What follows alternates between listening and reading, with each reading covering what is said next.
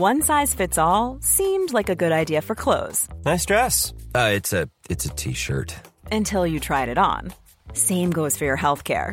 That's why United Healthcare offers a variety of flexible, budget friendly coverage for medical, vision, dental, and more. So, whether you're between jobs, coming off a parent's plan, or even missed open enrollment, you can find the plan that fits you best. Find out more about United Healthcare coverage at uh1.com. That's uh1.com.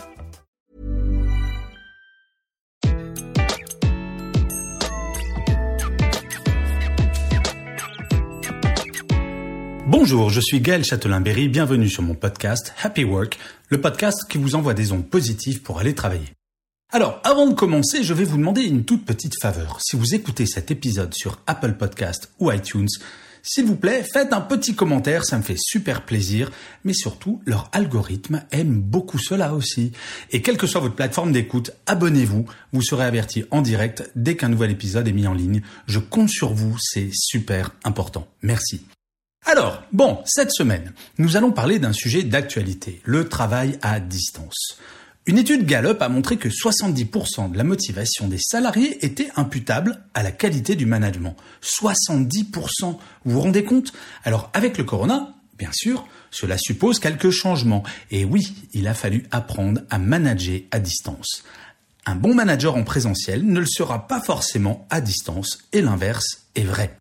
Le travail à distance, en plus, n'est pas fini. Selon une étude du cabinet The Kung Group, et non pas The Kung Fu Group comme je l'ai lu la première fois, menée auprès de 517 dirigeants de start-up, si les restrictions liées au Covid-19 étaient toutes levées, 65% déclarent que leurs équipes ne reviendraient pas au bureau à 100%.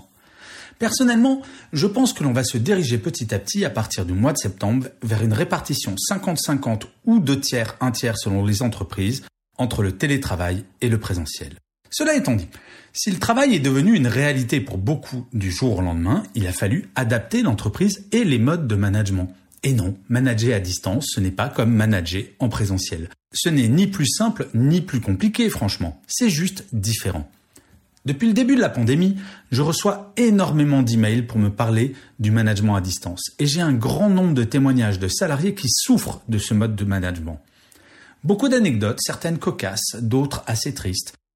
Mais j'ai décidé de faire cet épisode de Happy Work afin de faire une sorte de top 10 de ce qu'il ne faut surtout pas faire dans le cadre du management à distance. Manager, c'est pas quelque chose de simple. Je le sais pour avoir fait ce métier pendant plus de 20 ans. La période que nous vivons remet en cause un certain nombre de fondamentaux, ce qui impose un changement des méthodes de management. Mais déjà, si ces 10 erreurs ne sont plus faites, ce serait formidable.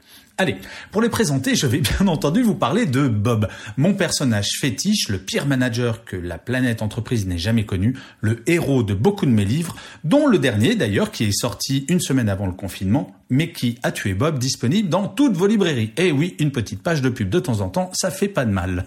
Alors, aucun manager n'est comme Bob dans sa globalité. Bob, c'est vraiment une horreur.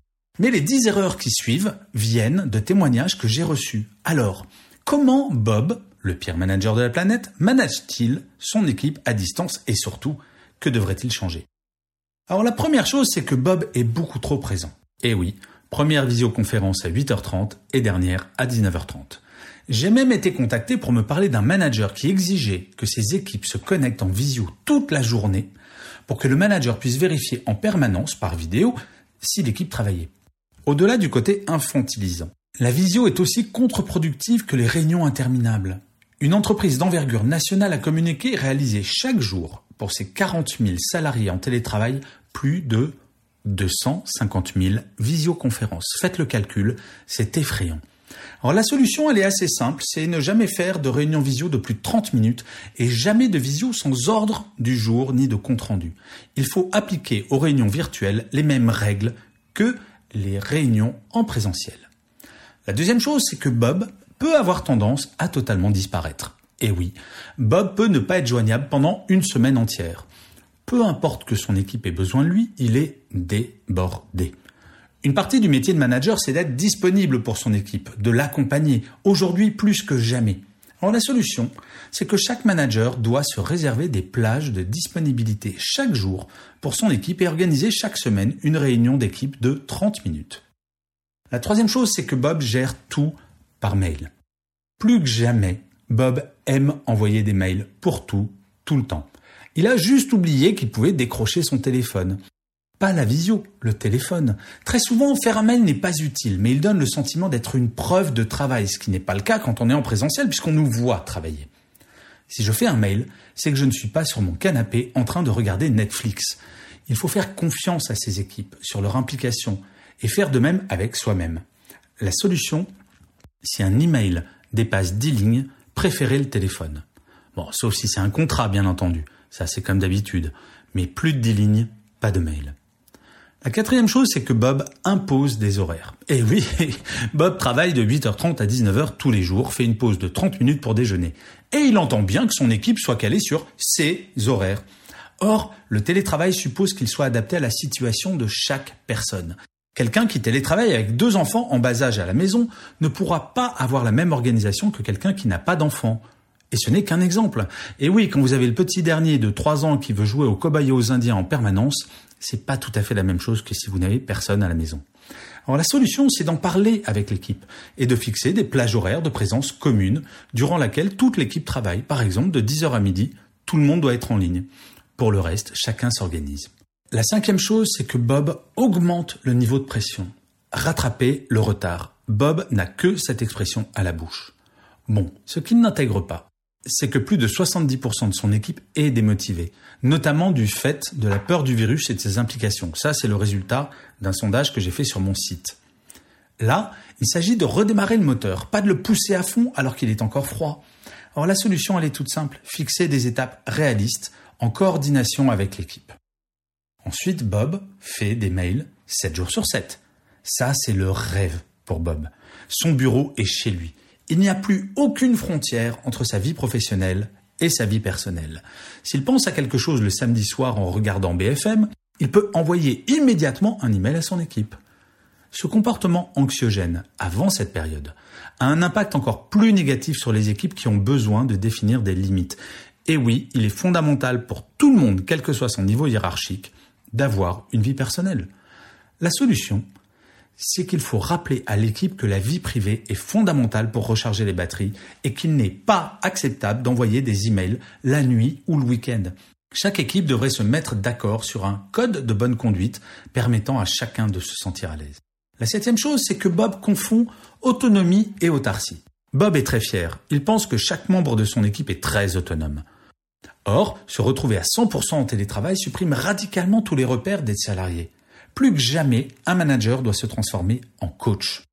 La solution, c'est qu'il faut faire un point avec chaque membre de l'équipe pour connaître ses attentes vis-à-vis de son manager et surtout en quoi il peut être utile pour mieux vivre cette période. Et il faut prêter une attention toute particulière aux plus jeunes collaborateurs qui, contrairement à ce que l'on peut penser, oui, ils sont super bons avec le numérique, mais comme ils ont moins d'expérience, ils sont moins autonomes et osent moins déranger leur manager. Donc il faut aller vers ces jeunes générations pour bien checker que tout se passe bien. La huitième chose, c'est que Bob organise tout. Bob exige que chaque membre de son équipe agisse comme il le souhaite, en tout point. Déjà qu'il était autoritaire avant le confinement, l'éloignement a augmenté son niveau de paranoïa et de contrôle. Or, plus que jamais, il est nécessaire de laisser à chaque membre de l'équipe le soin de s'organiser en fonction de ses contraintes spécifiques, de lui faire confiance. La solution, idéalement, c'est de passer en mode projet. Au lieu de dire je vais vérifier ce que tu fais toutes les deux minutes, de donner un projet en disant tu as une semaine pour le faire et nous faisons le point dans une semaine. Le neuvième point, c'est que Bob sait tout, surtout.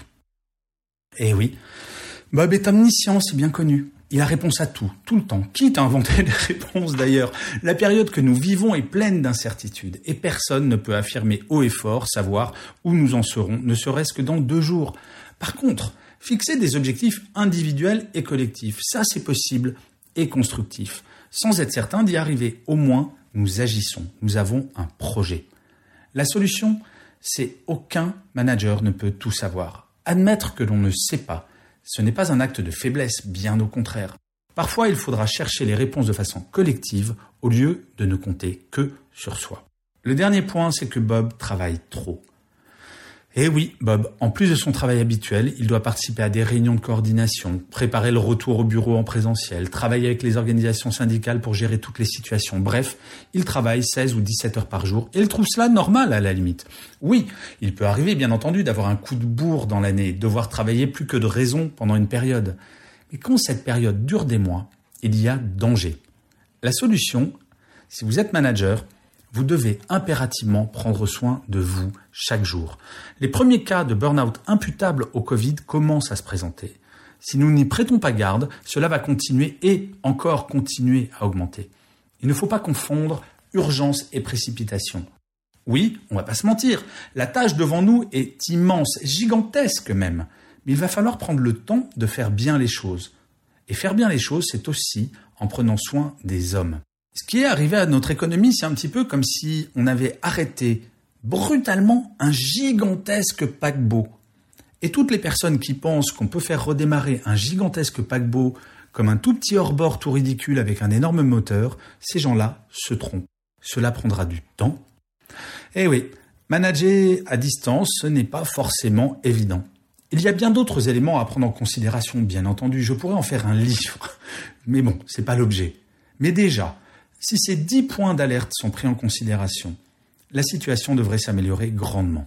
Et je finirai comme d'habitude cet épisode de Happy Work par une citation. Cette semaine, j'ai choisi une citation d'Antoine de Saint-Exupéry qui disait ⁇ Ce n'est pas la distance qui mesure l'éloignement. Le mur d'un jardin de chez nous peut enfermer plus de secrets que la muraille de Chine. Je vous remercie mille fois d'avoir écouté cet épisode de Happy Work. Je vous dis à lundi prochain car euh, si vous ne le savez pas, maintenant il y a deux épisodes de Happy Work par semaine. Le lundi, c'est consacré à comment est-ce que vous commencez la semaine du bon pied. D'ici là, je vous souhaite une bonne fin de semaine et surtout, prenez soin de vous.